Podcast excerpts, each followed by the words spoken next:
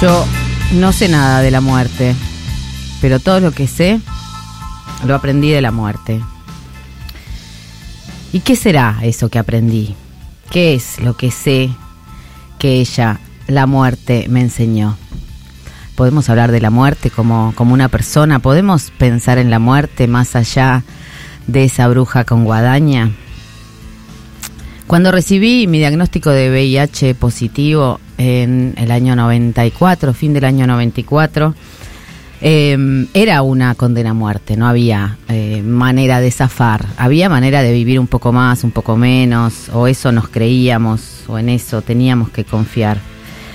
Y entonces para mí lo primero que pasó fue eh, aprender radicalmente que me iba a morir, digamos. Esa enseñanza, eh, no sé si esa es la enseñanza, pero esa constatación, porque además en, en noviembre del 94, unos meses antes de, un poquito antes de recibir mi diagnóstico, había acompañado a una amiga a morir de VIH.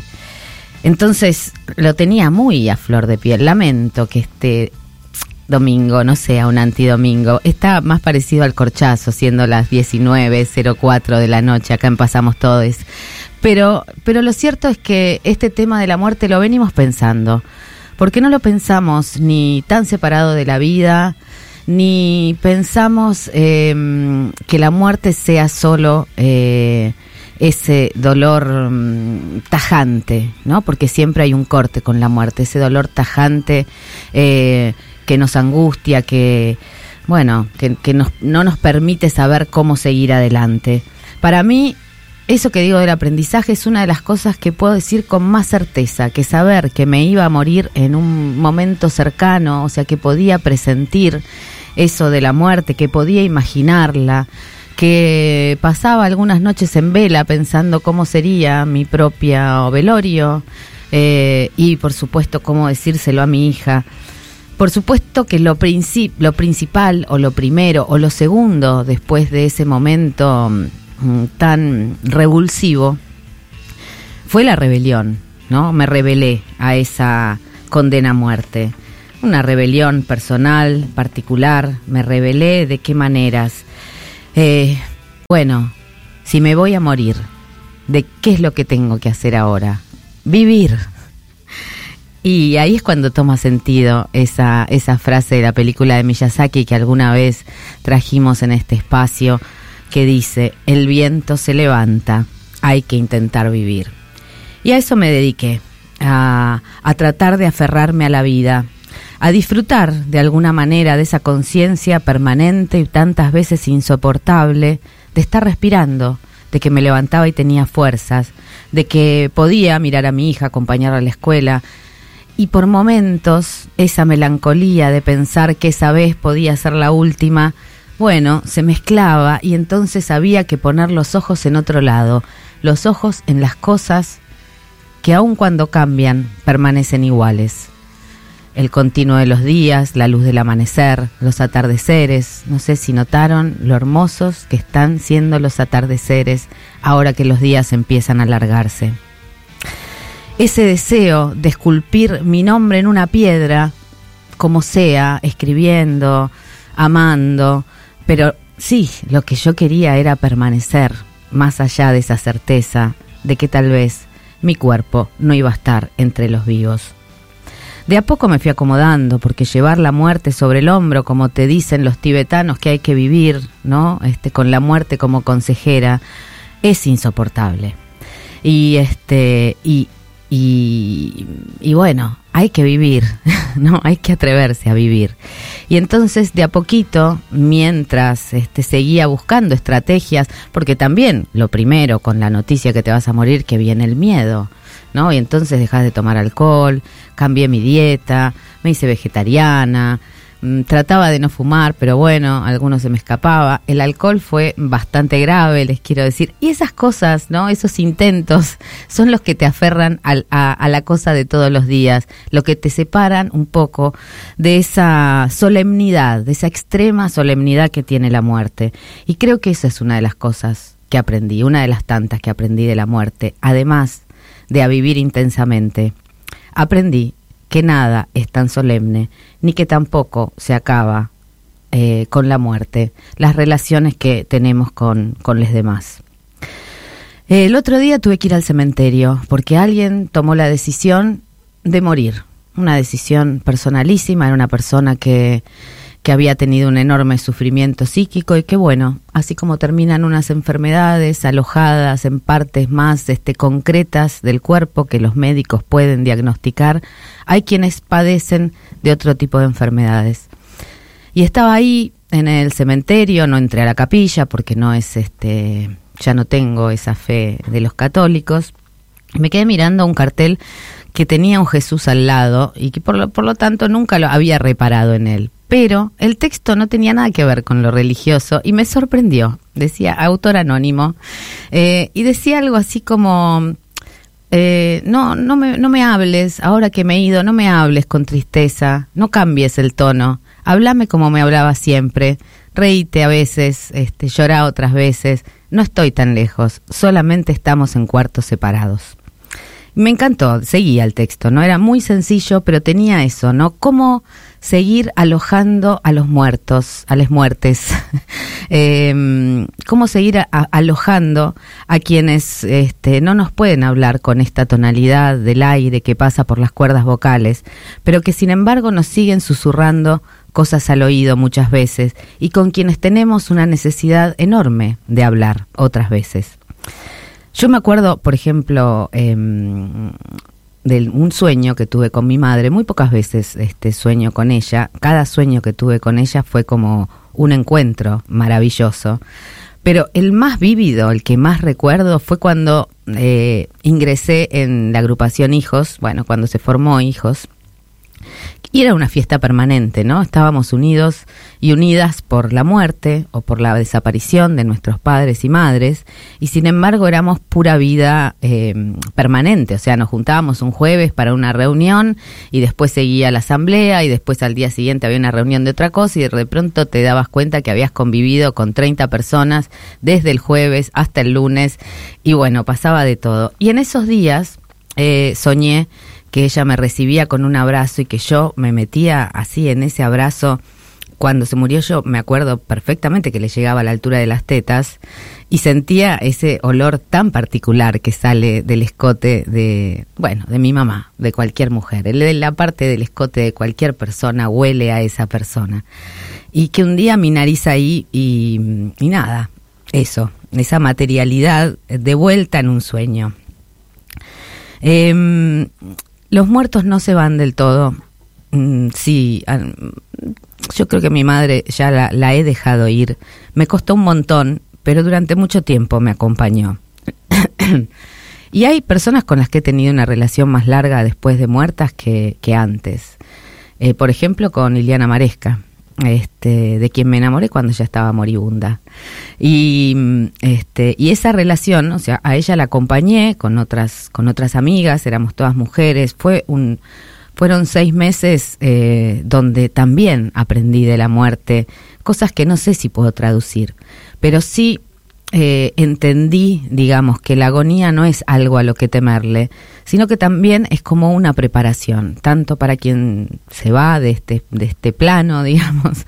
Todas las palabras me suenan un poco incómodas, ¿no? Cómo hablar de la muerte sin caer en la retórica del más allá, este, del plano físico, ¿no? Como si fuéramos, pues siempre estamos pensando que hay un plano físico que es la existencia verdadera, ¿no? Esto está muy ligado a lo científico, ¿no? ¿Qué es lo verdadero y qué es lo que imaginamos o imaginamos o, que sí, exactamente, qué es lo que creamos con nuestra propia mente, ¿no? Como si la cabeza fuera lo que rige nuestro conocimiento y la mente fuera capaz de hacer y no hacer, como si no existiera esas otras posibilidades que se generan en torno a las relaciones, ¿no? No existimos solo porque somos en una individualidad, en general individualmente apenas se puede sobrevivir, pero además el mundo es un conjunto de relaciones ¿no? Eso lo trae la ecología.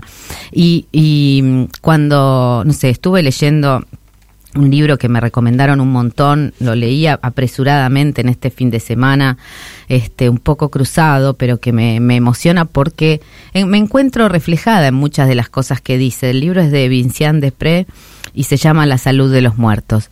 Y lo que plantea justamente es esto, ¿no? Que, mm, que en estas, estas relaciones, estos círculos de relaciones que se forman eh, entre los seres parlantes y no parlantes, entre quienes viven y quienes han muerto, hay una posibilidad de alojar a los muertos y de escucharles. Escucharles en sus tonalidades, poder compartir tiempo con ellos, em, dejarnos guiar a veces por lo que nos indican y no estar pensando todo el tiempo si lo imaginamos, si estamos locos o locas o loquites. Em, y, ella habla de esto de la ecología, ¿no? Dice que su investigación es ecológica porque es la pregunta por las necesidades que deben ser honradas en la creación continua de una puesta en relación. En esa puesta en relación, quienes estamos vivos y vivas, em, tenemos la posibilidad, y no una obligación, y no un trabajo, porque vieron que en relación a la muerte siempre se te ordena que tenés que hacer el duelo, ¿no? Yo me acuerdo cuando se encontraron los restos de mi madre, bueno, ahora vas a poder hacer el duelo. Este, y a mí me generaba, me generaba bastante rabia, ¿no? Como si dijeran, bueno, como si no hubieran pasado 35 años desde que se murió y como si encima ahora yo tuviera que trabajar un poco más para desprenderme de todo. Ya estás grande, deja a tu mamá, ¿no? Y eso es lo que se pide a, cualquier persona que, este, que pierde a alguien muy querido, que lo pierde en brazos de la muerte, aun cuando no lo pierda del todo. Hacer el duelo, hacer ese trabajo del desapego. Y en el caso de la muerte podría ser distinto. Em, en, ese, en ese círculo de relaciones, los muertos, las muertas, las muertes, pueden ser instaurados. Instaurados quiere decir abrir la posibilidad de que se expresen, alojarlos. A veces es difícil, ¿no? Y parece que estoy diciendo algo del orden del, animismo, pero no se trata de eso, se trata de eh, entender que lo que existe no es solamente lo que podemos tocar, sino también esa relación que podemos generar con determinados recuerdos, con determinadas voces, con esas dinámicas que se daban cuando estábamos en el mismo plano y que se pueden volver a encontrar y en, que en ese volverse a encontrar hay mucho de la potencia de estar vivos y de estar vivas. Y ahí es donde yo siento que podemos volver a significar de qué hablamos cuando hablamos de la pequeña muerte, ¿no? Esa pequeña muerte que es el orgasmo, que es este, no sé, a mí me parece que por ahí le ponemos mucha, demasiada potencia al orgasmo, ¿no? Pero ese enajenamiento, que a veces es el amor, que a veces es el sexo, que nos saca de nosotros mismos que nos pone en un plano donde las sensaciones no sabes si son en tus genitales, si son en tu corazón, si son en la punta del dedo gordo. Ahí hay algo que se escapa de lo que conocemos como vida y donde empiezan a circular esas otras relaciones de lo que conocemos como éxtasis. La muerte puede ser algo así de alguna manera nos desprendemos de los dolores físicos, nos desprendemos de las necesidades físicas y podemos habitar de otra manera también en este mundo. Esta ha sido una semana, estos temas nosotras y nosotros y nosotros no los elegimos el mismo domingo hace tiempo que dijimos, hagamos un programa sobre la muerte, aunque parezca un corchazo, no se trata de un corchazo, se trata al contrario, de traer a esta mesa a todas esas personas que nos dieron alegría y que también nos dieron tristeza, pero con quienes todavía nos tomaríamos una birra o compartiríamos un facito o nada, un abrazo calentito en la cama. Eh, la muerte es eso que nos destruye en ambos sentidos, como el orgasmo. Es el éxtasis y la caída es la posibilidad de saber que nunca estamos del todo solas ni solos, porque ahí están nuestros muertos haciéndonos el coro de voces, alentándonos, abrazándonos, viniendo en los sueños cuando les necesitamos.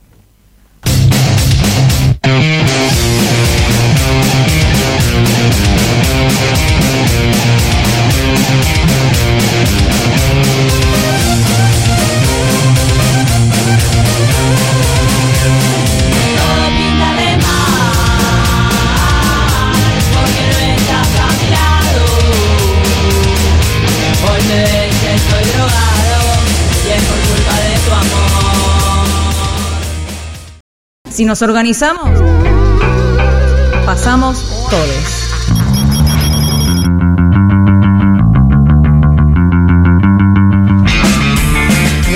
Estamos, pasamos todos. Hoy pasamos tan todos que pasan también los que han pasado al otro lado. Hoy hacemos un programa desde el más allá. Acá sí, entra acá en el límite, en el umbral. El umbral es un concepto eh, hermoso en Sí, relación sí. a la muerte. Me gusta, ¿no? sí, sí, Este, sí, sí. Y porque es ese, ese lugar donde, donde todavía estás y no estás, que yo creo que dura dura bastante. Eh, acá en este libro que mencioné recién, eh, hablaban de una anécdota para, para mm, graficar el umbral, ¿no? Y entonces decían un, un hombre que se había muerto en su casa, que tenía dificultad para respirar, entonces se murió con la boca abierta, que es algo que pasa mucho. Yo me acuerdo de mi abuela que le poníamos el pañuelo y no Ay, manera. tremendo. Bueno, y acá también decían que no, nada. Entonces se desesperaron la- las dos personas que estaban ahí, seres queridos, se fueron afuera y cuando volvieron, el señor había cerrado su boca y tenía una sonrisa dibujada. Increíble. Lo que ellos interpretaron, claro, no sufre más, ya no tiene más la insuficiencia, como un signo, ¿no? Ah. Ese, ese signo del más allá que está en este umbral entre la vida y la muerte. Pasó una mejor vida literal. Literal. Sí, sí, hay una experiencia del umbral que tuve en la larga agonía de mi pareja, que es eh, las alucinaciones que tenía en el hospital, pero eran muy eh, sueños lúcidos en ese lugar de, de agonía que es la sala del hospital que pasó mucho tiempo. Imaginaba, por ejemplo, como niños que venían a, to- a- a tomarle la orina que él orinaba, pero eran, me las contaba como, como alucinaciones, ¿no? Como, como que estaban ahí, como O sea, que se abría un lugar como donde, donde empezaban a entrar de todo. esos espíritus que, que lo rodeaban y que lo querían un poco llevárselo de a poquito. Primero la orina, primero como lo empujaban a ese, a ese umbral que, que se abría en ese, en ese tiempo de la agonía. Qué loco, qué loco. Bueno, estamos acá con la señora Fanu Santoro. No sé si le ¿Qué gusta que le diga señora, Sí, pero me encanta lo de señora. Aguante ser señora. y el señor Diego Trerotola. que también eh, puede ser señora. También puede ser Ay, señora. me- Bueno, rodeada de señoras. Tres señoras acá haciendo radio un domingo a la tarde. Un domingo a la tarde. Espero que estén ahí en este cambio de horario que va a ser para siempre. Bueno, no sabemos si es para siempre como la muerte o si es por un rato como la vida, que todo es así un poco precario, más en estas vidas que vivimos últimamente. Y este, por supuesto, está Flor Freds ahí, este, con sus dedos ágiles sobre los tableros, disparando Dando sonidos. latigazos, sí. Y este Valea, nuestra productor, está este, también ahí haciendo sus magias. Queridísima. Bien, ¿teníamos una Siempre consigna o no teníamos una consigna? Sí, por supuesto. Tenemos una consigna que es ¿Qué te destruye? Y como todos los domingos tenemos un gran regalazo para hacerles. Nos van a contar qué te destruye al 11 25 80 93 60 y se pueden ganar el último libro de una artista que Diego nos va a contar. Sí, más. es el anteúltimo libro. Ah, porque ya perdón. tiene este del Perdón. 2021, Ah, no. ya en el 2022 Ahora que venga editó otro libro del que vamos a hablar hoy con, con Femimutancia. Este libro se llama Banzai. Es el primer libro, sí, editado por el colectivo Feminismo Gráfico, eh, que lo lanzaron el año pasado y en ese lanzamiento editaron este libro que es un libro sobre eh, ser no binaria Ok. las experiencias alucinógenas también de ser no binario. Un libro muy interesante. Me encanta. Banzai, si llaman y contestan la consigna ¿Qué te destruye? Eh, este ese, ¿Qué te destruye? ¿Se escribe con Y o con SH? Quiero saber. Yo estoy chequeando acá la grilla que dice con, con, Y. Con Y, ¿cuál es la Y? La Y es Y. No, ¿verdad? la Y, claro. Ah, ok, ok. Porque hay mucha gente que dice que te destruye como de otra manera, ¿Qué ¿no? te destruye? Queda como el orto. Destruyendo el idioma, está bien. Es- Está bien. Conceptualmente es perfecto. Porque yo a creo que Marta? con SH, a mí que me destruye. mm, ah, lo había pensado y se me olvidó, no sé qué pasó. A mí lo que Pero me quiero, destru- voy a contar una, anécdota que me destruyó en su momento.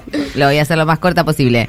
Eh, en un momento X de la historia, con muchas amigas, este, hijas de desaparecidas también, eh, jugábamos a la copa. ¿Verdad? El juego de la Qué copa. miedo, ni en pedo, ni en pedo, ni en pedo. Jugábamos a la copa. A ese en- umbral, ese es un gran Ese umbral. Es un umbral tremendo. Yo sé, estoy segura de que la copa se mueve. Nadie Las me va a decir que, lo mue- que la mueve alguien porque no la mueve nadie. Eh, No solamente éramos hijas, éramos hijas e hijos. Nos juntábamos en mi casa en Moreno, que a, a- a la sazón era la casa donde habían secuestrado a mi madre. O sea que teníamos un escenario privilegiado para esto. Y preguntábamos boludeces, qué sé yo. Y dijimos, bueno, un día nos pusimos a formar y dijimos, llamemos a alguno de nuestros padres. Este, no, sí, no, sí, sí, llamamos, bueno, no sé, no me acuerdo quién es el que vino, este, mm, creo que era el padre Lucila Quieto, este, y entonces le, mm, le preguntamos si era él, dijo que sí, eh, digo, ¿estás, eh, ¿están juntos? Le preguntamos, ¿no? Como si ya te quedara claro que es que estar juntos. Sí, contesta la copa, con lo cual estábamos todas así agarradas de la mano. Y al rato decía, ¿nos ven? Sí, ahí salimos todos corriendo. Porque dijimos, no, no, no, ya que nos estén mirando todo el tiempo, amigues, no. Es un montón. Ese juego de la copa a mí me Demasiado, sigue sí. destruyendo. Full.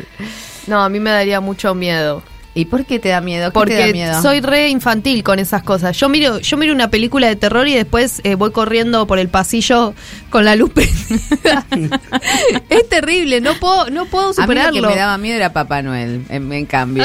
que no se sabe si está vivo ni muerto. Decían, llegó Papá No, Noel, no, vayan a cosa- Hay una cosa con el con el más allá y las historias de fantasmas, de, de gente que resucita y que aparecen aureolas blancas, que a mí me, me generan Para, para, acá está terror. poniendo una información. ¿Qué es eso de las aur- aureolas blancas?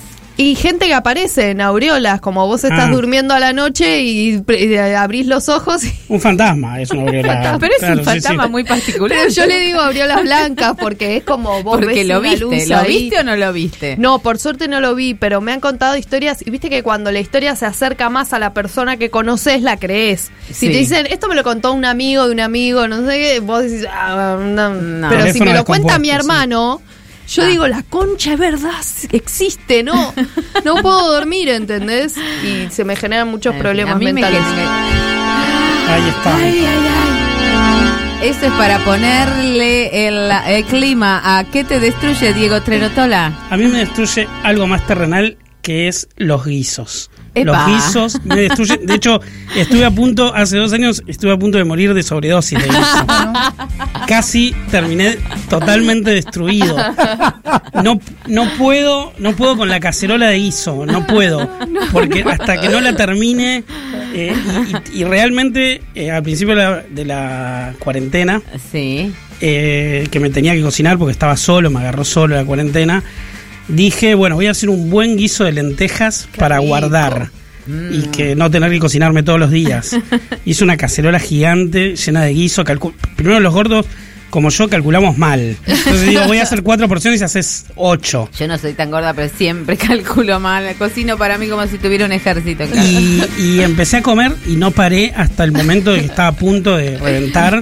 Yo tuve cuatro días, casi me muero de, de guiso de lenteja y no de COVID en la cuarentena. Eh, sinceramente, en un momento estaba eh, reventando. Obviamente no guardé nada, me comí la cacerola Te sin fermentó, parar. te fermentó en la panza. Tremendo, tremendo. ¿Será que las personas que cocinamos o que eh, para más gente, o que por ejemplo nos compramos un auto como para una familia de siete personas, ¿no? Siendo una sola, ya con un hijo, ponele, que me está a punto de abandonar también, eh, es porque vivimos con muchos este, muertos alrededor. ¿Puede ser? Algo ¿Será así, por eso? sí. Puede ser. Bueno, amigues muertos, estamos acá para alojarlos. O Para le servís un platito por si Ahora, quiere. por ejemplo, todavía tenemos dos sillas vacías que no sabemos cuándo se van a llenar. Creemos que hay gente que está volando desde el más allá hacia este más Más acá. allá. Así que pronto más noticias. Bueno, y mientras tanto, parece que la luz, la luz se está, se está viendo en todos lados, ¿no es cierto? Las Acá de. Smith nos dicen que hay una luz que nunca se va. Ustedes verán.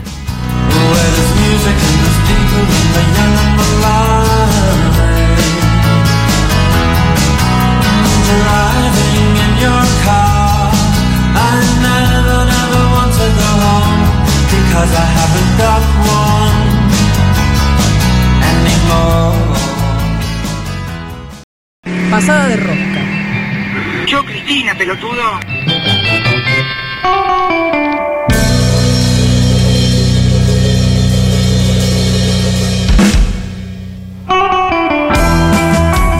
acá estamos en Pasamos Todes, en esta noche mm, de muertos, de luces que se ven en la oscuridad.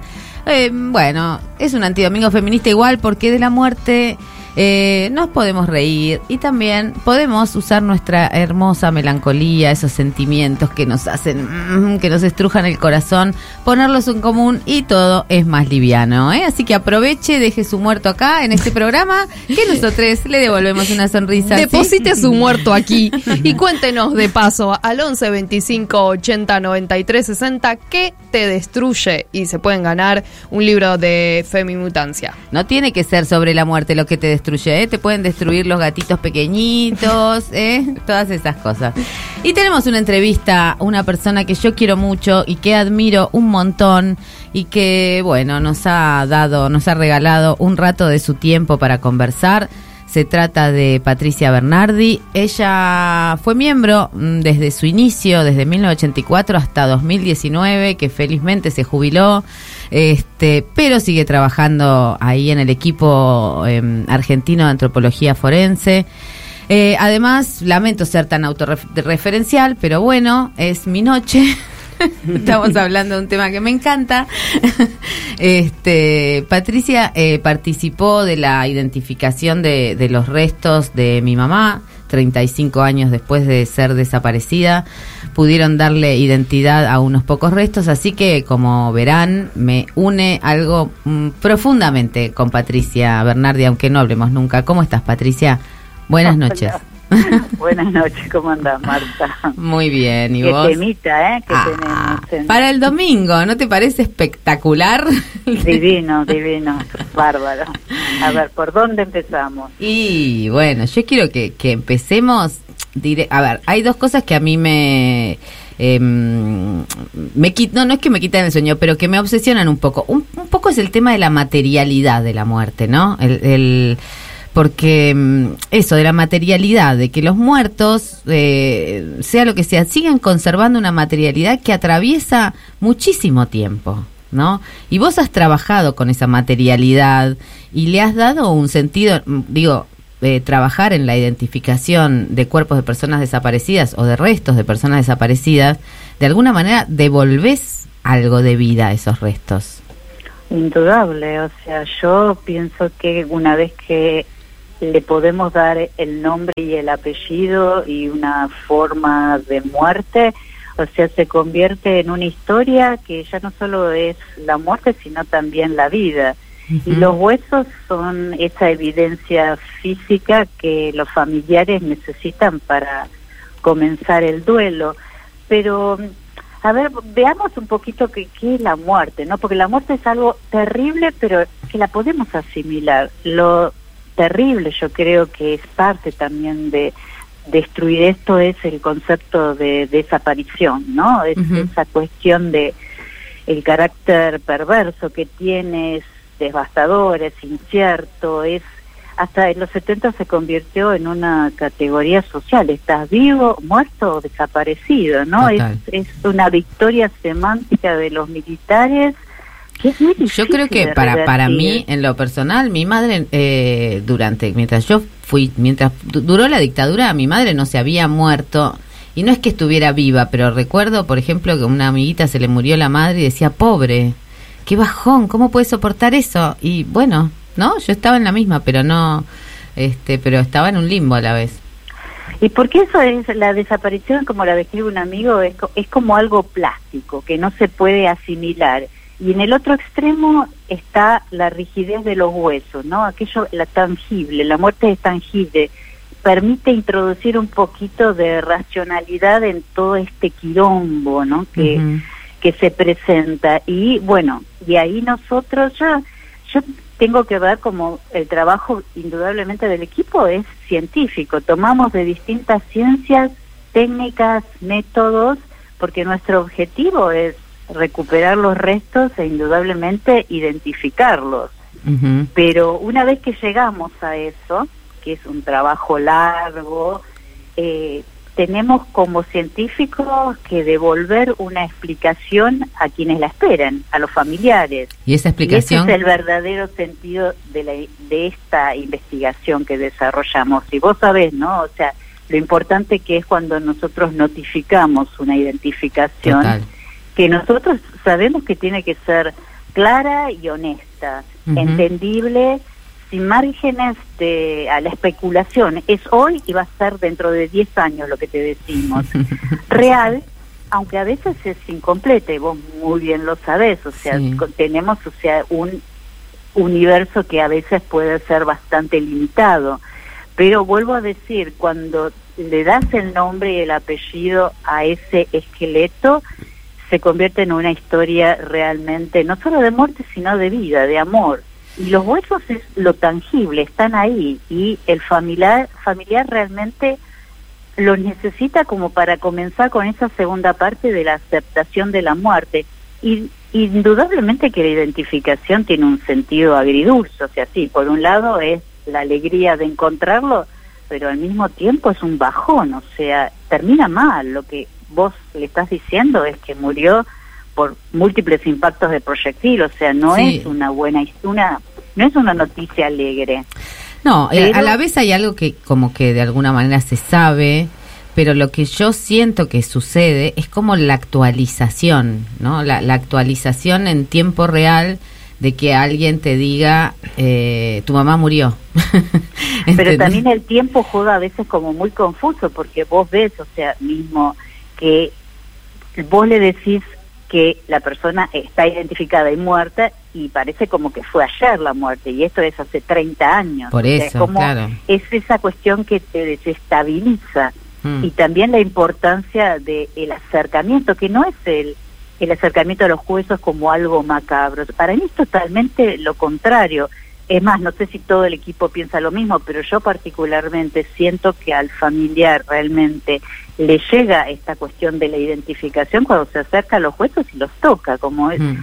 asumir que ese es su familiar.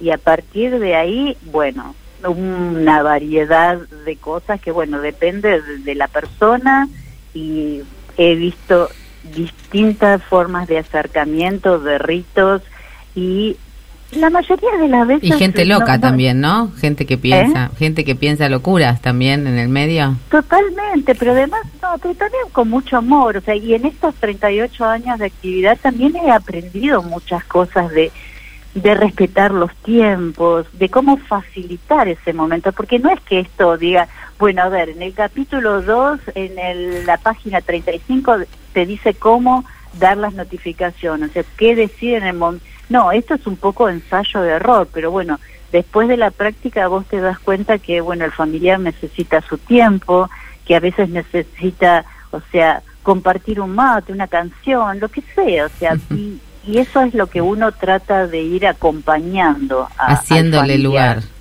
Em, Exactamente. estamos Todo hablando- válido. Perdón. Estamos hablando con Patricia Bernardi, integrante del equipo argentino de antropología forense hasta 2019. Ahora está haciendo de todas maneras un trabajo de archivo con este con el equipo de, lo- de todo lo que han ido haciendo. Eh, yo quiero insistir en, en- en el enorme agradecimiento en relación a este trabajo porque mm, bueno, por todo esto que estás contando, por ese, eh, por ese amor por los huesos, ¿no? Eh, y, eh, y quiero insistir en, al- en algo del orden de la materialidad, a ver si podemos, eh, no sé, desbrozar un poco, un poco esto de, de lo material, ¿no? Porque parece que, que esa constatación de algo que se puede tocar, devuelve existencia a quien había quedado en ese limbo, ¿no? No es que devuelve solo la muerte, sino una existencia, un lugar en el, un lugar en el mundo, ¿no? Sí, indudable. Ahora, la parte difícil de este trabajo a veces es enfrentarse con una persona que por más de 30 años eh, estuvo en la incertidumbre eh, de, de la desaparición y darle, tenés que darle los instrumentos para revertirla esa, ¿no? Entonces, de ahí la importancia, porque, o sea, muchas veces nos sucede que uno quiere ser, o sea, muy detallista en, en lo que le explica, en especial la parte de genética quizás es la más eh, confusa, ¿no? Pero al familiar finalmente, viste, te dice, bueno, mucha ciencia, yo te respeto, pero mostrame, mostrame el esqueleto, yo necesito verlo y porque quiere ver cómo son la forma de los dientes, esa cosa, y la necesidad de, de tocarlo. Y también está ahí la diferencia si el familiar es un padre, una madre, una esposa o un hijo, ¿no? Como que los hijos necesitan e- ese abrazo que no se lo pudieron dar porque apenas eran unas mm, criaturas, o esa cosa de, de acariciar, acariciar la lesión. Pero vuelvo a decir, con mucho amor, con mucho, Mm. o sea, como el acercamiento, la necesidad, sí, de que eso sea un momento de comunión con el esqueleto, con esos huesos, ¿no? Por eso para mí el- hueso representa un montón de cosas, pero siempre algo como que es sanador, sanador Total. por completo. Y además que eso te permite también el, el entierro, más allá del entierro que vos elijas, porque cada familiar elige la forma de despedirse y está en nosotros nada más el acompañamiento, ¿no? Pero la manera de socializar eh, ese rito de- del entierro, la necesidad de, de compartir la muerte con otros y que esos otros puedan compartirla con vos, ¿no? Y ahí también se da una gran variedad de, de- distintas celebraciones. Y algunas veces es como la necesidad, me acuerdo de un caso de, un chico que, que decía, yo quiero mostrar lo que soy. Yo digo, ¿qué sos? Equilibrista. Ah, mierda. digo, ¿y, ¿Y cuál es tu idea de...? No, porque yo ya pensé, yo quiero una altura de tres metros y en un cable, no sé qué. Yo lo escuchaba y yo decía, ay, en la que me metí. Pero bueno, con ¿Te acordás de que yo la quería cremar a mamá? A mamá, bueno, a los retos. Me dijiste, pero esto es, esto es evidencia, ¿entendés? Tanto tiempo buscándola y ahora la querés cremar. Patricia Fanu Santoro te saluda, un placer estar hablando con vos. Quería preguntarte, eh, ustedes son un, un equipo que, que a nivel eh, internacional eh, tiene un, un prestigio y un reconocimiento muy grande por, por el, trabajo único que han hecho y quería preguntarte si, si vos en algún momento esperabas ese reconocimiento, si esperaban ser un equipo tan de avanzada, si eso se fue dando sin, sin que ustedes lo, lo, lo planeen y, y bueno, sucedió. hablo por mí porque justamente tengo, sea, le contaba a Marta que, bueno, mi hermana y yo recu- no recuperamos, guardamos las cartas nuestras desde el 84 Ujú. Ah, al buenísimo. 90 y ahí yo eh, cuento, o sea, todo lo que me va pasando día a día, ¿no? Y yo creo que por dos años dije, yo ni loca me dedico a la arqueología forense, al área forense, o sea, yo era arqueóloga tradicional, ¿no? Claro. Como que no entraba para para ninguno del equipo. Creo que era una cuestión que hacíamos todo con mucha pasión, pero que no nos dábamos cuenta. Yo creo que la primera vez que dijimos, bueno, tenemos que formar un equipo fue por una cuestión netamente económica, que para recibir un, eh, una beca o cualquier eh, donación de afuera necesitábamos tener una personería jurídica. Y entonces ahí surgió la idea. Pero si nos decís, si realmente me preguntás, empezamos esto con la cabeza de pensar que íbamos a ser una institución científica que por más de 38 años íbamos a hacer eso, no, ni loca, no, no teníamos, no, no teníamos planes, hacíamos, hacía- hacíamos las cosas, pero no proyectábamos. Y las hicieron no solo con rigor científico, sino con una enorme calidez que, que vamos a agradecer siempre, todes. Eh, me quedaría hablando un montón con vos, Pato. A ver si nos vemos.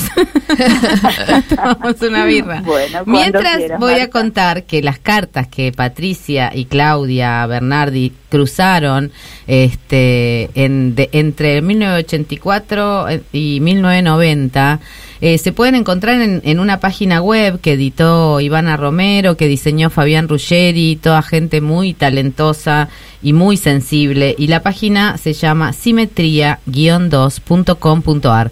Y ahí se van a enterar de muchas de estas cosas y de las vivencias personales eh, de Patricia y de su hermana, que es este muralista, con quien hicimos un mural en este en la casa de Leaf dentro de la ex ESMA, que me acuerdo que mm, quisimos hacer, que, que de hecho está, ¿no? Un esqueleto abrazando a una persona y que en principio parecía un poco truculento. Pero se hizo, lo hicimos y quedó buenísimo. Abrazando a los huesitos. Abrazando a los huesitos, que es nuestra ilusión de hijes. Te mando un abrazo enorme, muchas gracias por este rato y muchas gracias por, por todo tu trabajo, Pato. Gracias quiero. a vos, un beso grande, hasta un luego. beso gigante. Bueno, con esta hermosa entrevista que nos sigue poniendo, bueno, revisando melancolías, historias propias, historias comunes, historias nuestras. Eh, nos vamos con un poco de música. Este tema se llama The Rip. Yo creo que es Rest in Pace o Rest in Peace. y es de Portishead.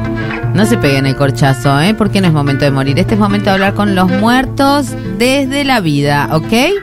Estamos acá, empezamos todos. Somos feministas, transfeministas. Y hablamos con les muertes.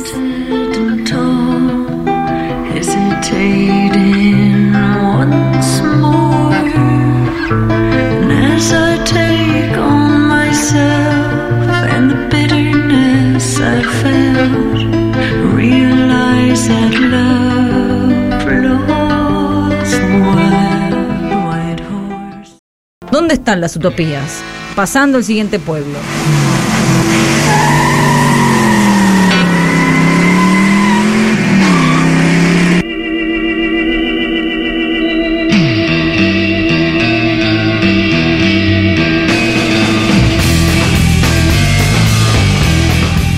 Compañera, ¿cómo andan? Les habla Rolly de Avellaneda.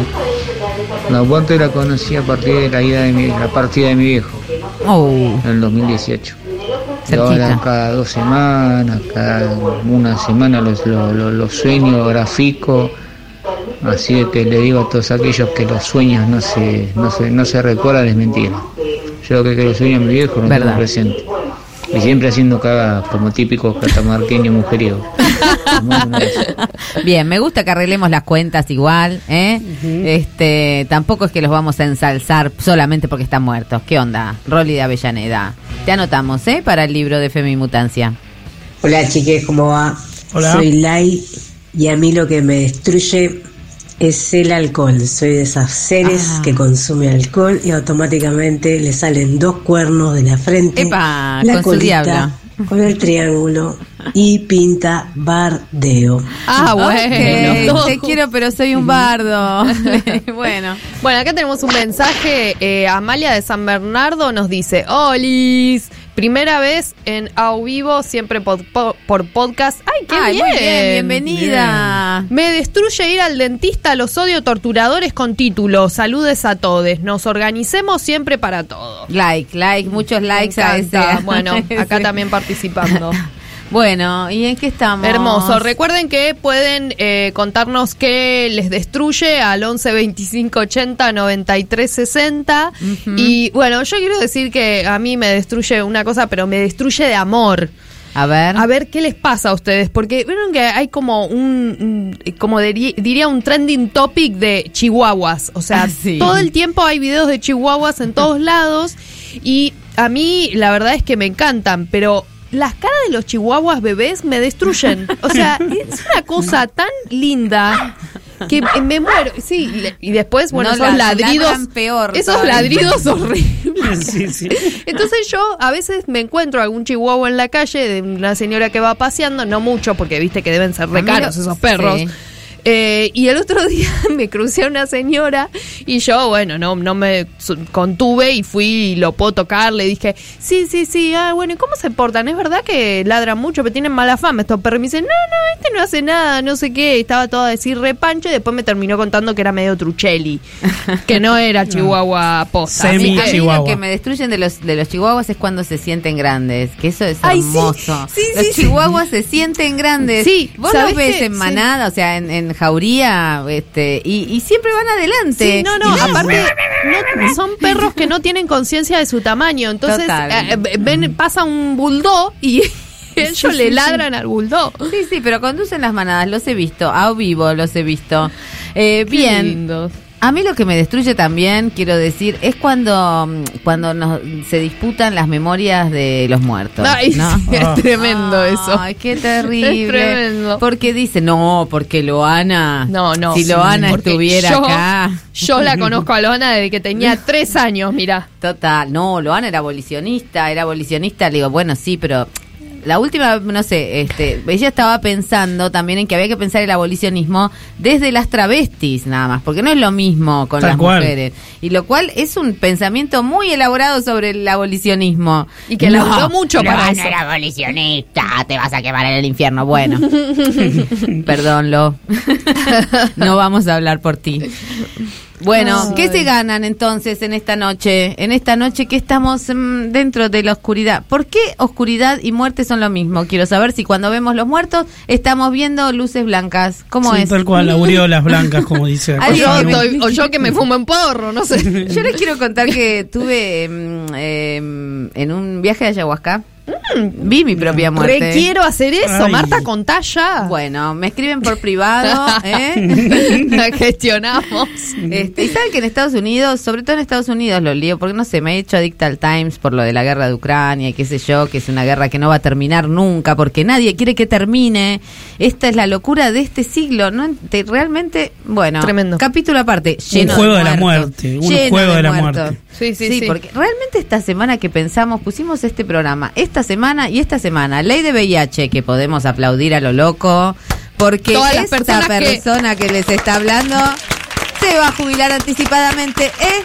Muy bien, merecida. Por ejemplo, y por las niñas, la verdad, le- les que fueron niñas entre fines de los 80 y los 90, que ahora tienen no sé cuántos millones de años, pero que iniciaron su sexualidad con VIH, que se tomaron unas pastillas que a los adultos nos hacían mierda y Que que, destruyó a mucha gente esas pastillas, las primeras pastillas. Sí, sí, sí. total. Bueno, hay un montón de efectos colaterales que lo seguimos teniendo. O sea, no estamos hablando de algo que ya pasó. Llevamos en nuestros cuerpos años de desidia médica. Y una de las cosas que trae la ley de VIH es, por ejemplo, la, el, este, la investigación local para encontrar la cura y para generar medicamentos que estén acordes a la tolerancia, ¿no? Sí, además eh, quería agregar una cosa, que también se aprobó en el Senado eh, la ley, eh, eh, el, el proyecto de ley oncopediátrico. También. Y sí. es muy importante, esa es una lucha que, que vienen dando no hace tanto como eh, la de VIH, pero ese acompañamiento para Creo las que- niñas con cáncer es Total. muy Es muy importante porque las obras sociales no se hacen cargo de todos los tratamientos o se hacen cargo de los tratamientos estrictamente médicos. Acá hay que insistir, o sea, ¿qué cree la medicina? ¿Que somos un caño roto y que si te ponen Fastix se arregla? O sea, no. La salud es, un, es una cosa integral. La salud implica no discriminación, implica acompañamiento, implica diversión para las niñas que tienen cáncer, implica acceso a la educación, etcétera. Lo cierto que estas dos leyes tan necesarias por las que se ha peleado un montón, sí trajeron a un montón de muertos y de muertas, porque estaban ahí acompañando, Tal que cual. estaban ahí este, abrazando, vociferando, sí, sí, dignidad para nosotros. Y eso es muy lindo, eso es muy cálido. A mí me, me parece que es lo que, lo que hace lagrimear, no solo por conseguir esta ley, porque creo que hoy nuestra calidad de vida es otra, pero sí estamos haciendo una enorme reivindicación por quienes quedaron en el camino eh, y ese abrazo que cruza el umbral es de lo que estamos disfrutando y lo que nos emociona tanto y lo que nos lleva a aplaudir otra vez esta nueva ley sobre VIH, hepatitis virales eh, y ITS, que son infecciones de transmisión sexual.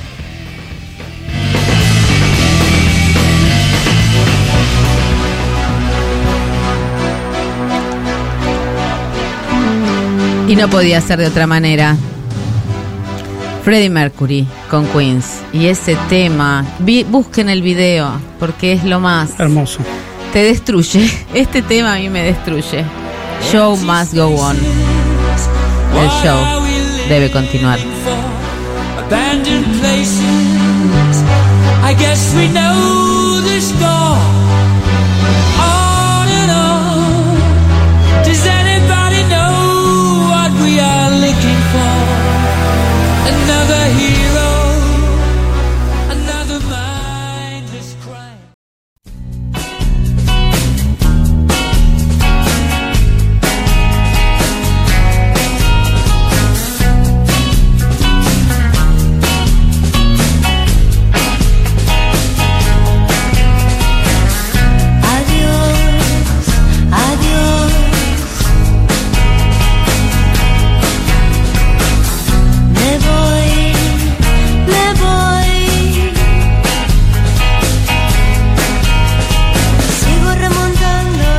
De noche, casi siempre, en el cuarto de mi vida, que comienza, con que soy incapaz y abuso todo el tiempo de mi defecto. Igual hago todo, lo que hay que hacer y lo que quiero. Me destroza la edad y lo que creo que es, no es. Y me desespera como si la siesta continuase, a la mañana siguiente y al otro día, otro día.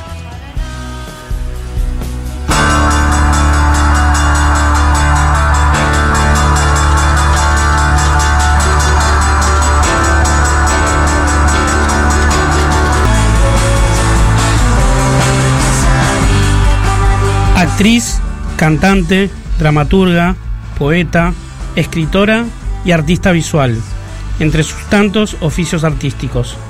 Rosario Blefari nació en 1966 en Mar del Plata y se crió en Bariloche.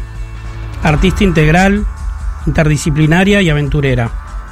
La santa patrona del indie, dueña de un sonido que iluminaba.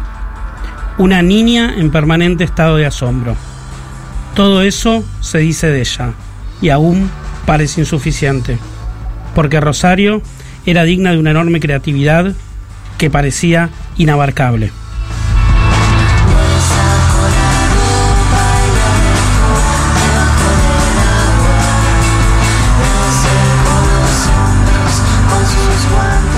Ni bien comenzó la década del 80, formó parte de un grupo de artistas que serían fundamentales para la cultura de la salida de la dictadura hacia, la democracia.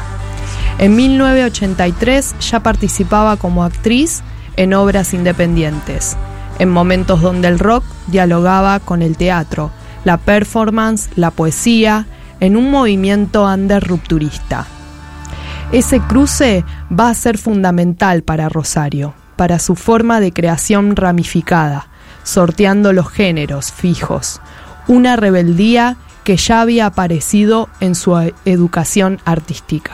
Me pasaba un- una vez un, profesor que yo iba a guitarra, eh, piano, como iba a clases de música así muy tradicionales, en algún momento me dijo que no podía, que, que la cortara con eso de hacer muchas cosas, porque yo estudiaba danza él también, qué sé yo, porque si no iba a ser una mediocre en todo. Y no Le- sé, y ahí me parece que me, me dio una buena idea, como la de, la de por qué no, o sea, me dio esa rebeldía que te da a veces cuando te dicen eso no, bueno, tal vez habrá sido un poco de un, un incentivo eso, ¿no? Como que había que dedicarse a una cosa y ser excelente en eso y, y, y nada más. Y no sé, a mí me, me gustaban muchas cosas y sie- siempre me siguen gustando. De hecho, siempre pienso que pienso en cosas a veces hasta con tristeza de las que no, las que nunca haré, tal vez, como no sé, eh, escalar una montaña, no sé, como cosas que, que también otro tipo de cosas, no ne- necesariamente cosas artísticas, sino vivencias, digamos que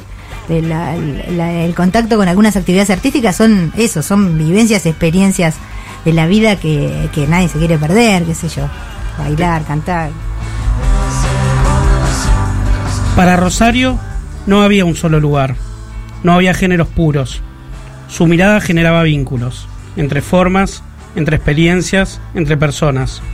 El collage fue parte de su gran sensibilidad como artista plástica, tal vez su beta menos conocida.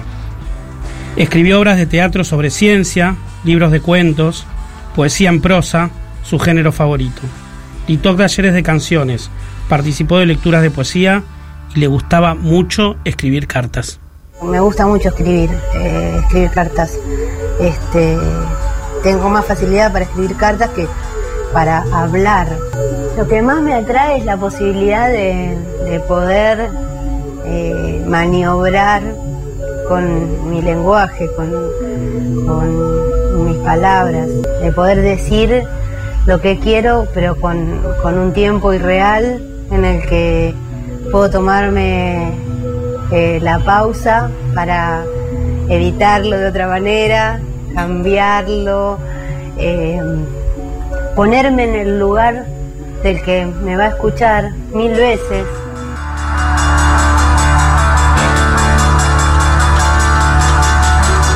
Rosario grabó discos, en el 88 con Suárez, banda de indie rock y pop a la que le puso su voz. Sus composiciones y sus letras. La edición de sus cuatro discos fue totalmente artesanal e independiente, a través de su sello autogestivo llamado Feliz Año Nuevo.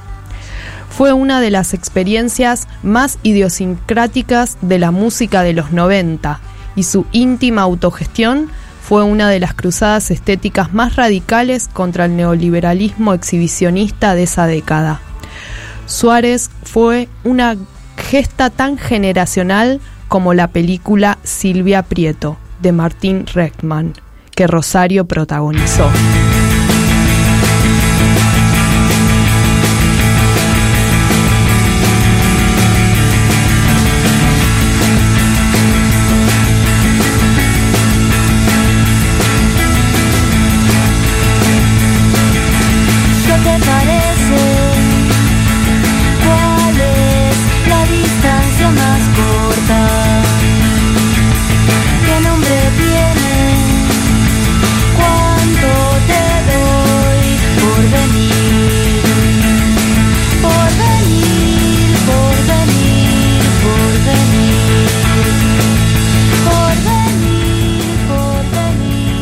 Principios de los 2000, en el mejor momento de la banda, Suárez se disolvió y Rosario dejó de ser la cantante de para convertirse en Rosario Blefari, sola, única, brillante, inclasificable e inalcanzable en sus planes, porque siempre iba adelante.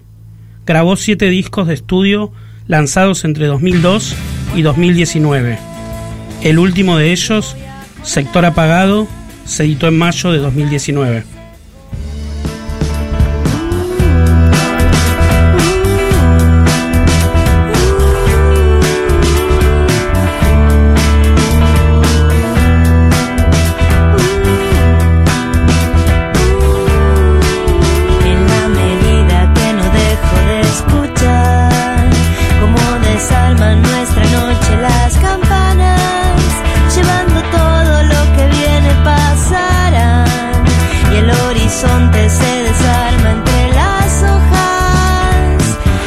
Paralelo, durante este siglo, tuvo diversos proyectos musicales mientras se afianzaba como actriz de cine y su voz como escritora se multiplicaba en libros y notas periodísticas. Formó dos dúos, uno con Julián Perla llamado Los Mundos Posibles y otro con Dani Umpi. En 2014 fomo- formó la banda Sui Momont junto a Gustavo Monsalvo, Tifa Rex y Marcos Díaz.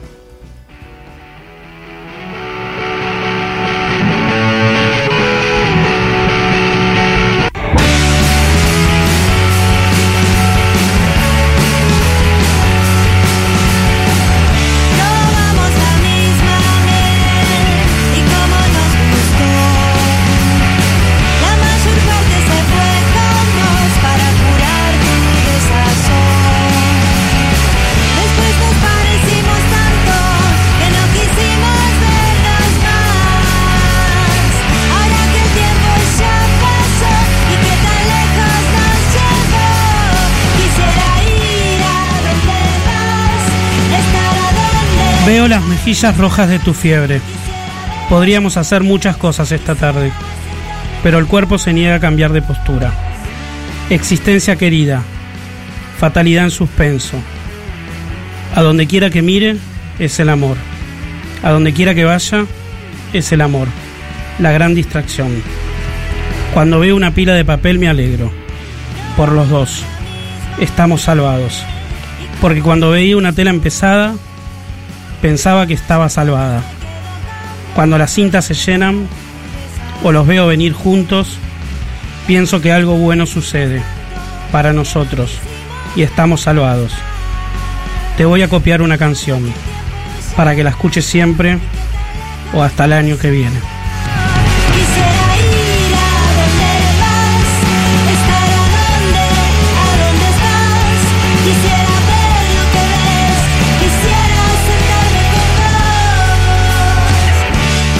Rosario Blefari pasó sus últimos días con su padre en su casa de Santa Rosa La Pampa. Murió el 6 de julio de 2020, Dejó unas canciones grabadas con su banda Suárez que fueron póstumas. Su voz siempre será una flecha hacia un futuro. Por la costumbre de verte, me empezó a gustar tu suerte y tu vida. Demasiado cerca de la mía. Decímelo otra vez, no entendí nada. Me distraen sin remedio tus labios que se abren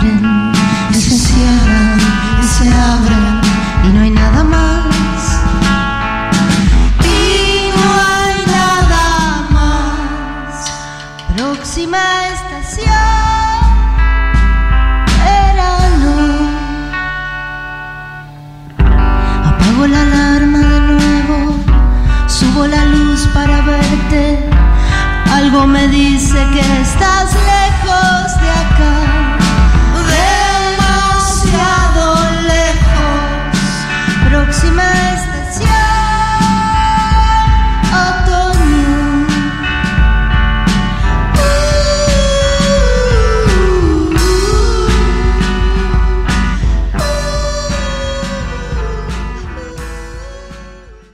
Un programa con la perspectiva en el trasero.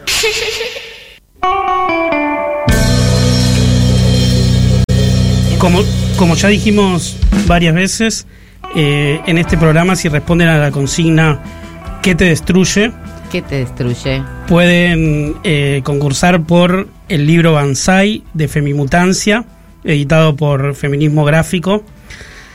Y ahora justamente tenemos a Femimutancia en línea para, para hacer una entrevista, no sobre este libro, que lo editó el año pasado, es el primer libro de, de este colectivo Feminismo Gráfico, sino que vamos a empezar hablando sobre todo de su último libro, que es La Madriguera, editado este año por Hotel de las Ideas. Hola Femimutancia, ¿cómo estás? Hola, ¿cómo andan? Muchas gracias por la invitación. Mm, Gracias a vos. Eh, no sé si estuviste oyendo el programa, empezamos a hablar de la muerte y uno de los de los ejes que, planteó Marta Dillon, que está acá, era eh, los umbrales, la muerte como un umbral. Y este libro me parece que, que trabaja sobre esa idea, ¿no? Con, con la idea de umbral, eh, ese umbral que descubre eh, la protagonista, que es un umbral muy particular, que es un umbral entre la vigilia y el sueño, pero también es un umbral como a otra realidad. Y en ese, y en ese juego se instala la muerte. Eh, tus libros un poco trabajan con esta idea de lo fantástico y lo real y esos umbrales. ¿Y cómo, cómo lo replanteaste acá, teniendo como eje central del libro a la muerte?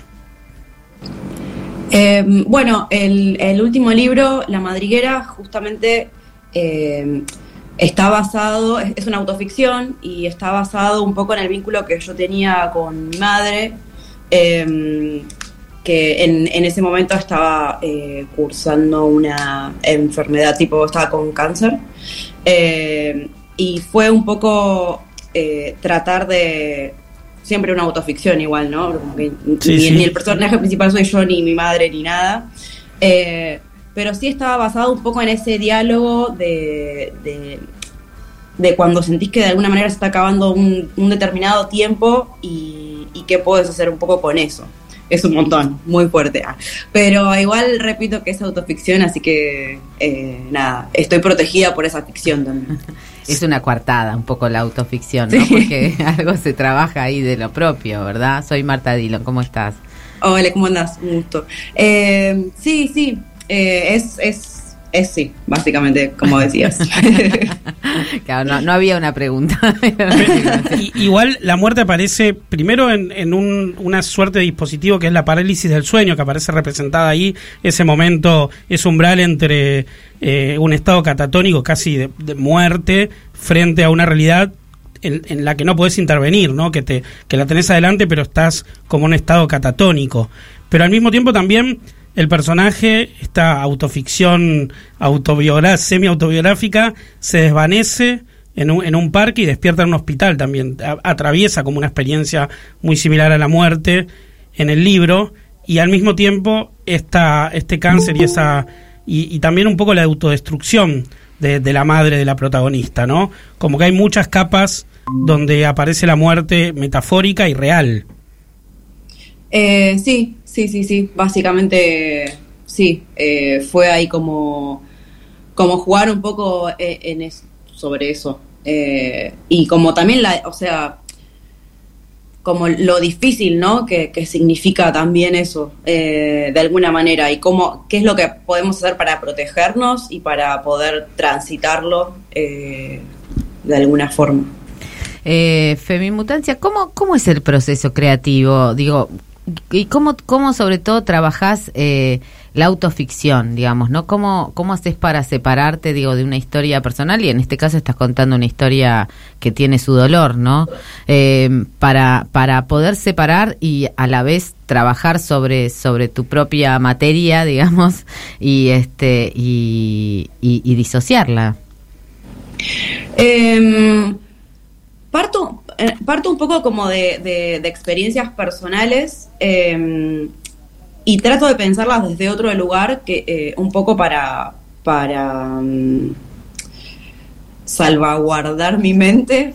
Eh, y entonces como que muchas veces em, parte de, de esta como experiencia personal em, y de ahí se ramifica a un montón de otras como dimensiones que no existen y que son como parte de, mi imaginación, de cosas que me gustaría tener, eh, de conversaciones que me gustaría tener, eh, de conversaciones que pienso que podría tener con otras personas, eh, y en realidad es como todo medio una conversación filosófica que, que, que pasa en mi cerebro y que, y que aprovecho para, para plasmarla en, en una historieta. ¿Cumplís deseos en ese proceso? Sí, sí, de hecho, eh, en el libro eh, yo me debía una conversación con mi madre y, y en ese libro hice, o sea, dibujé esa conversación con mi madre y, y cuando terminé el libro pude tener esa conversación. Hermoso. Eh, y fue como muy, muy loco todo. Eso es el arte, ¿no? Y, y también hay como algo que pasó, de hecho, esta semana. En el libro anterior, Banzai, vos eh, planteás toda la experiencia como persona no binaria y, todos los problemas, digamos, podríamos decir, problemas sociales alrededor de eh, poder sociabilizar desde ese lugar de persona no binaria. Y esta semana se anunció en la Crack One Boom la presencia de Femimutancia como una de las artistas invitadas a este esta convención rosarina que se realiza en agosto eh, de historietas.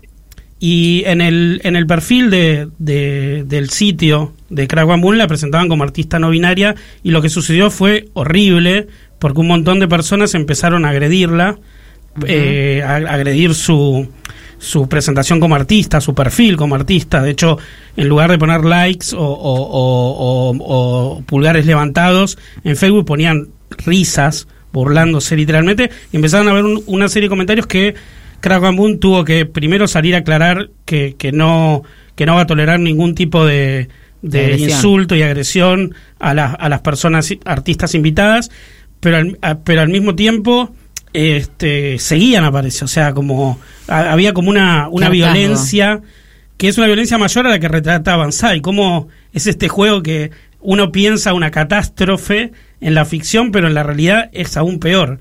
¿Qué te pasó con todas estas experiencias, Jules, esta semana que tuviste a través de... Em, Sí, bueno.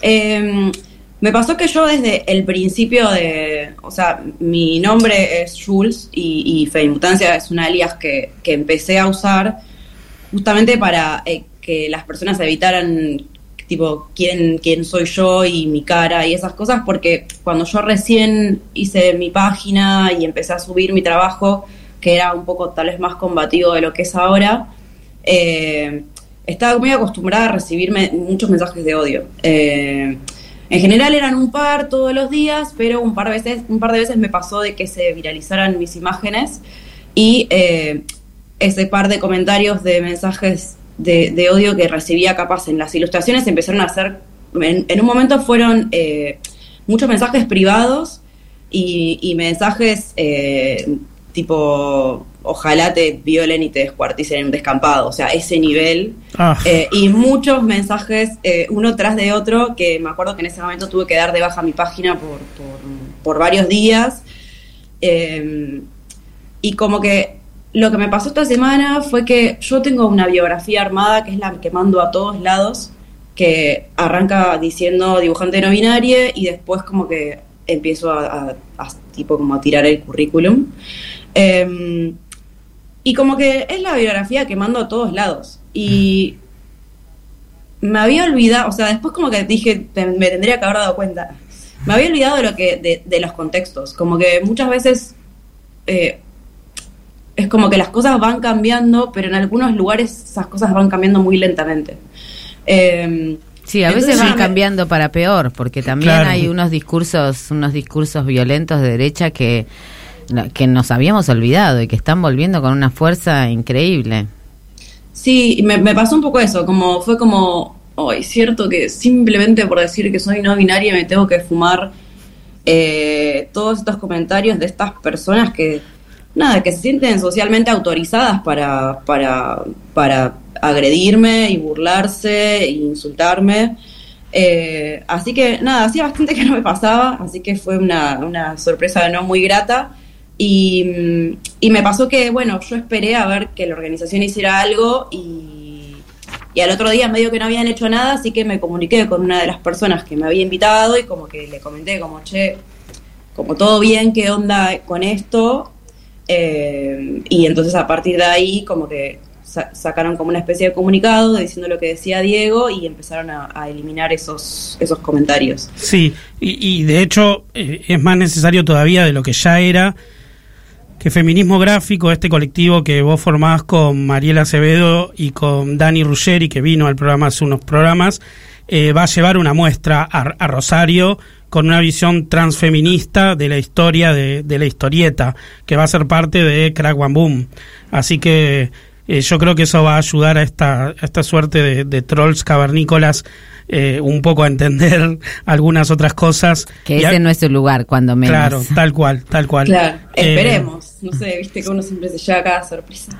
Bien, ¿y dónde podemos, a- acá me preguntan mis compañeras, dónde podemos comprar los libros de Femimutancia, que ya son cuatro? ¿Y cuál es esa página de la que hablaste también, no? Donde podemos ver tu trabajo.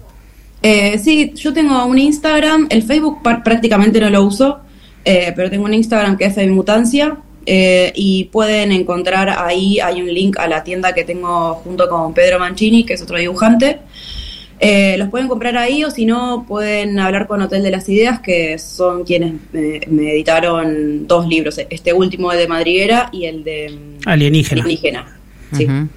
Bueno, muy bien. Entonces, este, tenemos una madriguera donde meternos y podemos encontrarla a través del Instagram Femimutancia. Muchísimas gracias, Jules, por atendernos. ¿Qué pronombres usás? Todos. Todos. Perfecto. No, nadie se podría equivocar en teoría. Ok, eso es maravilloso. Gracias, Eso- te lo eso- agradecemos. De eso un poco habla Banzai, que, que justamente utiliza todos y hay gente que se corrige cuando lo llama él, dice, no, perdón, te tengo que llamar ella. No, no, me puedes llamar él. Y, le- y- y- y incomoda esa posibilidad Ese de poder elegir. ese Claro, hermoso sí. desconcierto que figura, que, que configuran las personas no, no binarias, ¿no? Este, eh, eso, que abre, abre posibilidades más que, más que cierra.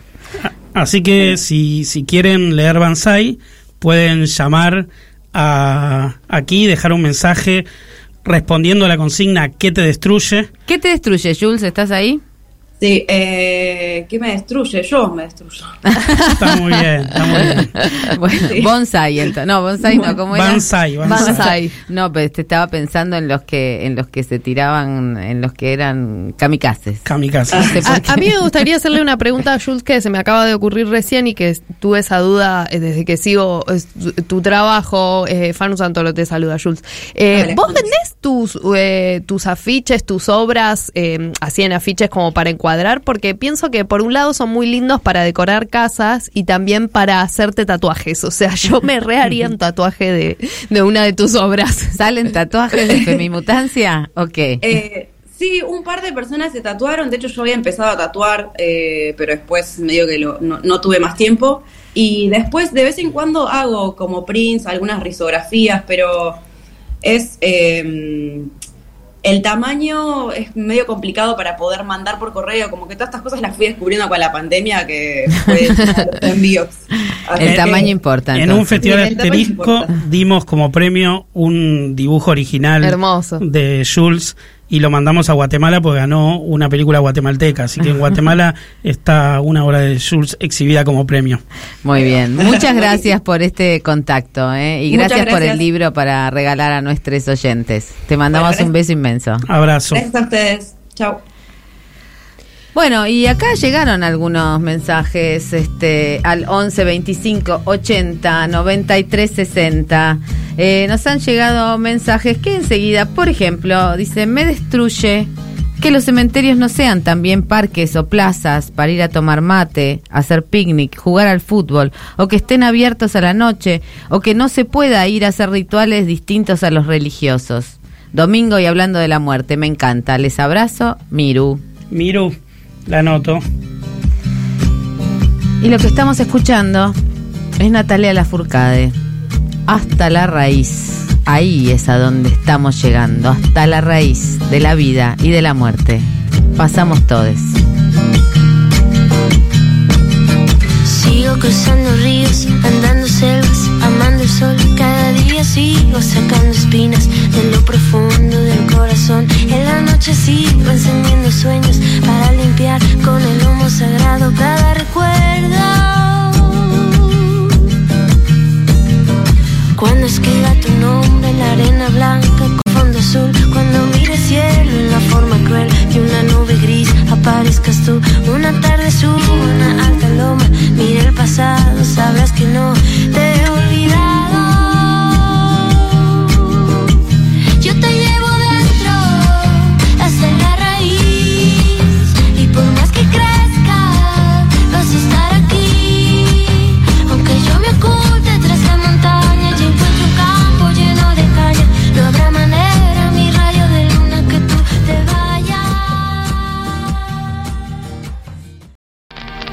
Y la perspectiva, y la perspectiva de género. ¿Aló?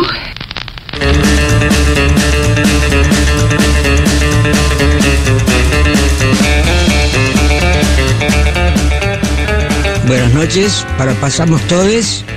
El, el bien existe, el error existe.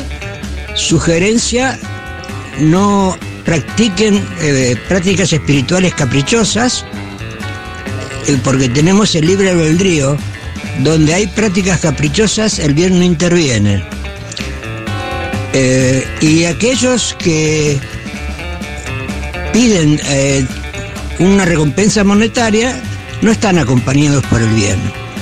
El bien ni se compra ni se vende. Hasta siempre, José de Gesell. La apocalipsis existe y hoy empieza, nada más. Bueno, ok. bueno, estamos en esta, ¿eh? Al, al- al señor de Gessel le decimos no se preocupe que... Total responsabilidad acá. Total Sí, responsabilidad, el diablo lo llevamos. En un, en un, en un hombro la muerte, en el otro el diablo. Y bueno, para el bien estamos nosotros. ¿eh? Hay que respetar. Gracias por el consejo igual, quiero decir, ¿eh? Sí, Gracias sí. por el consejo. Y han llegado otros mensajes. Tengo uno un poquito de atención porque es largo. Dice, hola chiques, soy Ile de Bariloche. Hace poco vino Marta Neuquén. Sí, fui yo. No me invitaron a Bariloche, así que por eso no pasé por Bariloche. Eh, me invita al Instituto de Formación Docente, que hay un programa de géneros. Nos encantaría. Yo también encantadísima de ir a Bariloche, imagínense. ¿Qué me destruye? Dice Ile, mi vieja tuvo ELA, esclerosis lateral amiotrófica. Apenas enfermó, toda mi familia esperó de mí que sea su cuidadora, hija mayor y mujer. Durante seis años me negué y me sentí mal hija. Cuando murió, me sentí liberada. Y aún no la extraño. Éramos muy distintas y siempre intenté alejarme de ella. Nos amamos, pero también nos destruíamos. Murió hace seis años. Fuerte. Es fuerte y me gusta también esa, esa posición de entender, primero que no estamos hechas para el cuidado y que como somos mujeres y la hija tenemos que cuidar. Tal cual. Y también saber que no tenemos por qué amar a quien nos ha dado un vínculo biológico, ¿no? Eh, es duro, pero también Sí, es sí. así. Gracias, Sile, por tu mensaje. Bueno, tenemos un mensaje también eh, un poco más light. Eh, Mel de Lavallol nos dice, Olu me destruye el puchero de los bebés. Pucherito de los Ay, bebés. sí, es muy tremendo. A mí me destruye más cuando te escupen el puchero los bebés. Cuando te vomitan. El vómito de bebés El vómito de bebés. Cosas que, cositas que pasan. Y esta semana también pasó una cosa relacionada con la muerte, ¿verdad? A ver. Porque somos como mediums. Nosotras ya dijimos Sí, sí. un programa de muerte y de pronto vienen todos los muertos del VIH. ¿Y quién más se murió? A ver. ¿Quién más? Nosotros podemos hacer que el país sea su cárcel, que no pueda caminar por la calle sin recibir un escupitajo de indignación. Esa era mi amiga Raquel ¡Qué Robles. potencia, por favor! qué juventud, qué juventud que teníamos. Ese fue el scratch a Echecolás. Tremendo. El genocida. Creo que no hay una palabra peor que genocida, por eso todos los otros insultos que se le suman sobran. El genocida, el cruel, el asesino, el violador, el torturador, eh, Miguel Echecolás, se murió. Eh, fue el padre, porque fue, no es el padre de, y no porque se haya muerto, sino porque la hija renunció a ese apellido y dijo, yo no voy a ser hija de este torturador, de este genocida, Mariana Dopaso, con una valentía enorme, que escribió una carta también muy, mm, no, sé cómo qué palabra usar, la, la verdad, pido disculpas, pero donde, donde ella dice eh, que convivir con un genocida y con ese genocida, eh, que era también cruel dentro de su casa, que les amenazaba con armas, eh, digamos que haber renunciado a ese vínculo filial para ponerse en la posición de exigir justicia es algo que, que creo que es una de las cosas que fruto de la lucha que venimos siguiendo por los derechos humanos. Igual que esa este, amenaza que hacía Raquel en esa, estaba subida en un camión eh, para, para decir ese documento que habíamos escrito en común con muchas organizaciones, donde decía que la calle sea su cárcel. Y eso lo conseguimos, Echecolás. Sabelo, lo conseguimos. Se murió solo, se murió en un sanatorio, pero no logró la prisión domiciliaria. Y bueno, con él también se llevó un montón de información que no le había dado y no la dio sobre Julio López y sobre tantos y tantos desaparecidos y desaparecidas. Pero lo que nos lleva también, Echecolás, quiero decir, es a pensar, porque se pusieron, hubo como discursos contrapuestos en el sentido de decir, bueno, por fin se murió, Ujú. que creo que para algunas personas es un alivio. Para mí es un alivio porque por lo menos no estoy sufriendo por ver si le dan prisión domiciliaria o no. Tal cual. Ya está, se murió encarcelado. Eh, pero como que la muerte no es suficiente No es suficiente. castigo. Es que la muerte no es un castigo, ¿no? Hay quienes decían que tendría que haber vivido 10 años más. Eso habla a favor de la muerte. No, no dejemos de pensar a la muerte como un castigo. La muerte es parte de la vida, la muerte es parte de un entramado de relaciones, como decíamos antes. Y por suerte, Echecolás quedó fuera de ese entramado de relaciones. Muerto vivo, serás despreciado. La cárcel será nuestra memoria.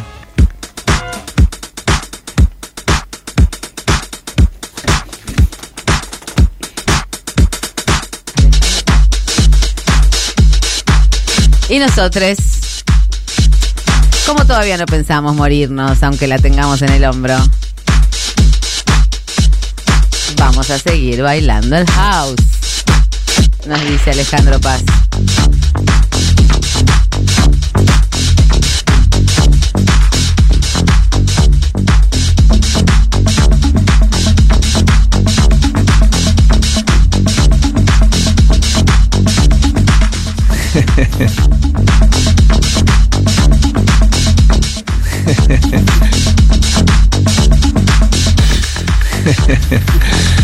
Qué vértigo, qué vértigo.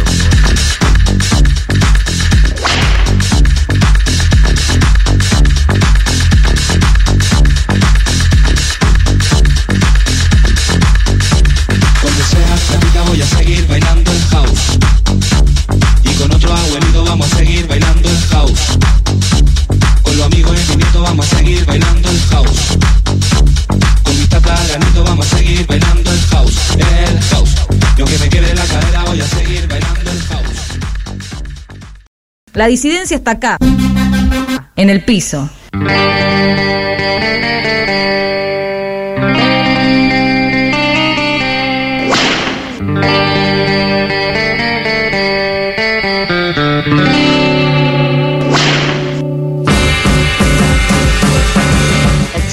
Buenas noches, acá Betty de Congreso.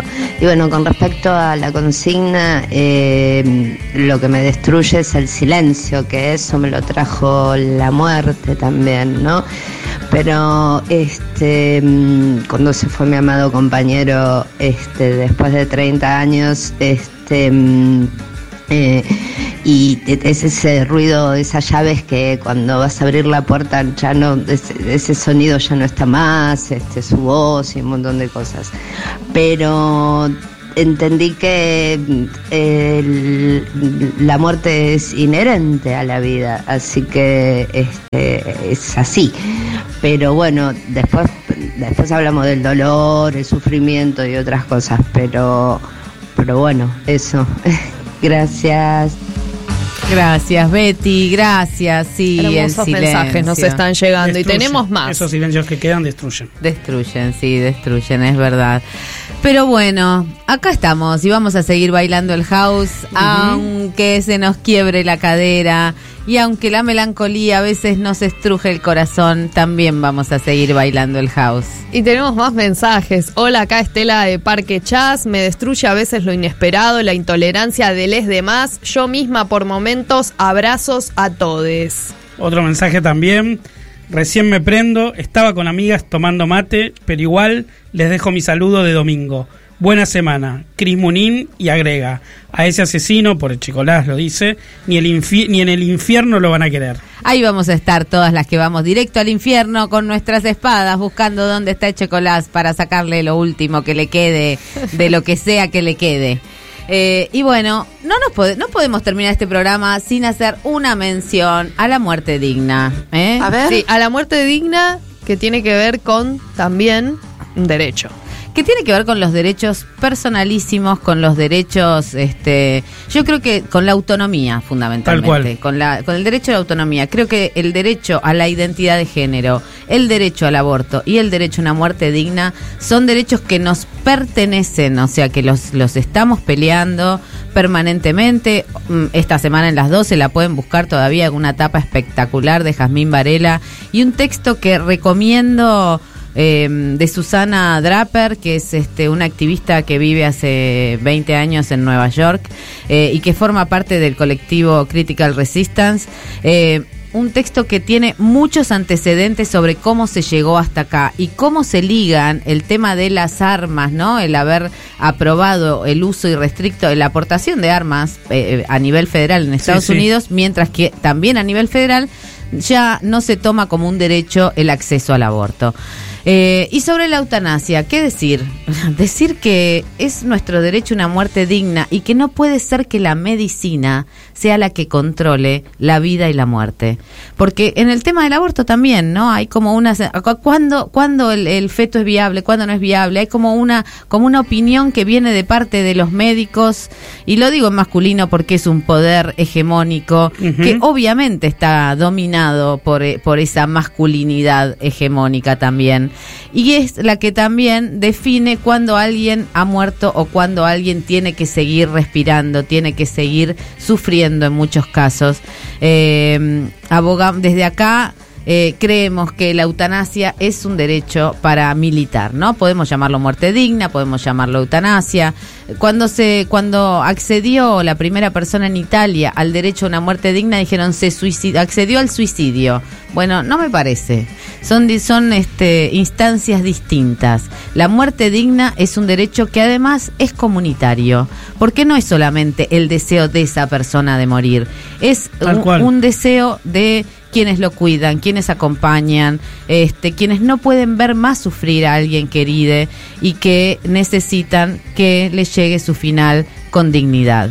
Así que de ahí nos vamos a dedicar, ¿no? Así como nos dedicamos a, a que nos dejen fumar marihuana libremente, como Sí, hemos que es este, parte de los cuidados paliativos eh, para enfermedad, enfermos terminales, ¿no? Personas Total. que, Sí, que necesitan transitar eh, su vida de una mejor manera, ¿no? De manera menos dolorosa y por eso eh, hay muchas médicas, como las médicas de San Vicente, que entrevistamos en la nota, eh, que se dedican a eso, a que tengan una, una calidad de vida mejor a pesar de todo el dolor. Bueno, nos leen en las 12 y nos escuchan acá en el Destape Radio todos los domingos a partir de ahora a las 19, de 19 a 21 estamos con Pasamos Todes y queremos saber quién ganó, Diego Trerotola. Bueno, estamos ¿Querés acá- hacer un repaso? A ver, ¿quiénes, Sí, quiénes, quisiera, quiénes quisiera. están en el, en el podio? Que uno, dos y tres mejores. A ver, eh, Y recordemos que se van a ganar. sí, lo que se van a ganar es el anteúltimo libro, el libro de 2021 de Femimutancia Banzai. ¿Quién que es el- pudiera sacar un libro por mes, no? Por año. Por- Bellísimo. que es el primer libro editado por un colectivo que se llama Feminismo Gráfico. Las ternas, Diego. Y las ternas son.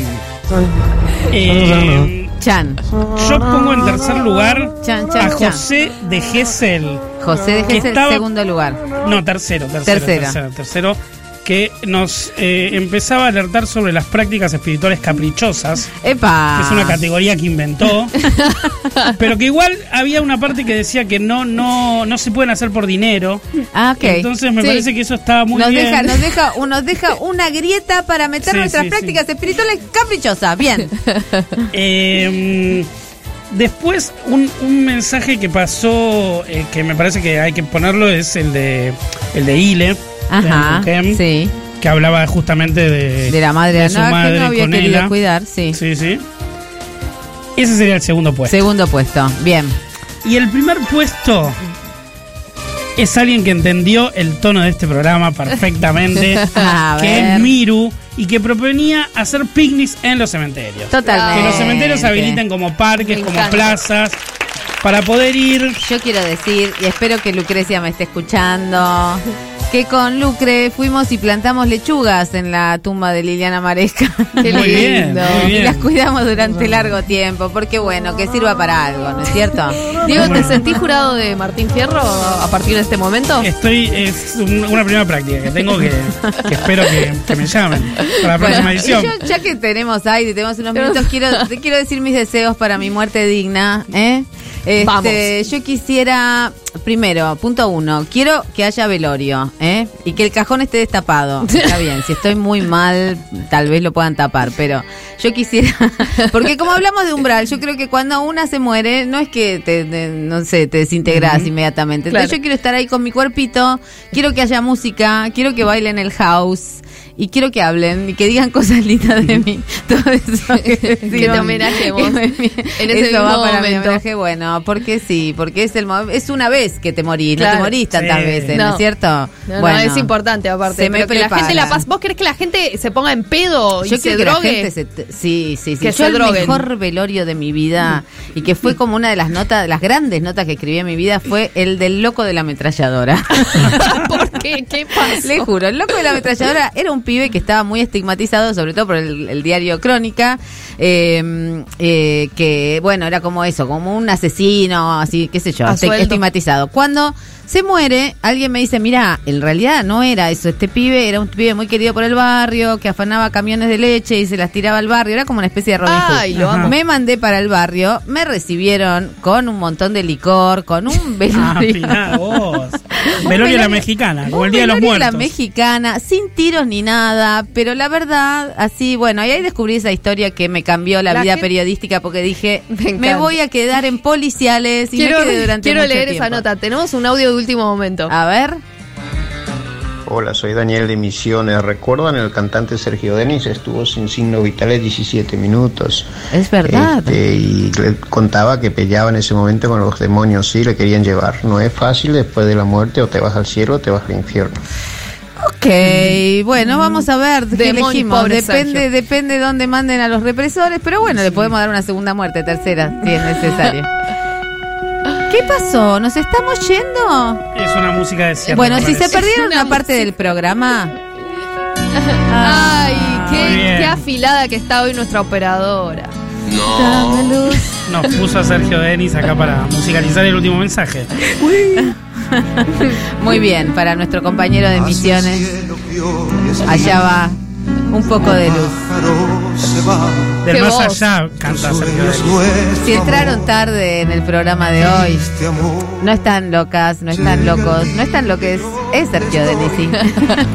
y esto es Pasamos Todos, aunque no lo crean. Y hoy que hablamos de la muerte, esperamos que estén todos bien, que estén todos bien del otro lado. Por favor, ningún corchazo esta noche, dame luz. Nos escuchan en Spotify si se lo perdieron por el cambio de horario, ¿verdad? Ponen Pasamos Todos en el buscador, aparece todo el material. Y bueno, nos vamos. Acá saludando a todos nuestras muertes, los queridos, sobre todo, las personas que no vamos a olvidar. Nos vemos el domingo que viene y si no nos vemos, nos escuchamos. Diego Trerotola, Fanu Santoro, Flor Frezza, Estes Balea y. Marta Dillon. Nos vemos. Más allá de la pared, solo hay oscuridad. Esta es Martita. Es la única hembrita que me quedó. Esta me voy a quedar yo con ella.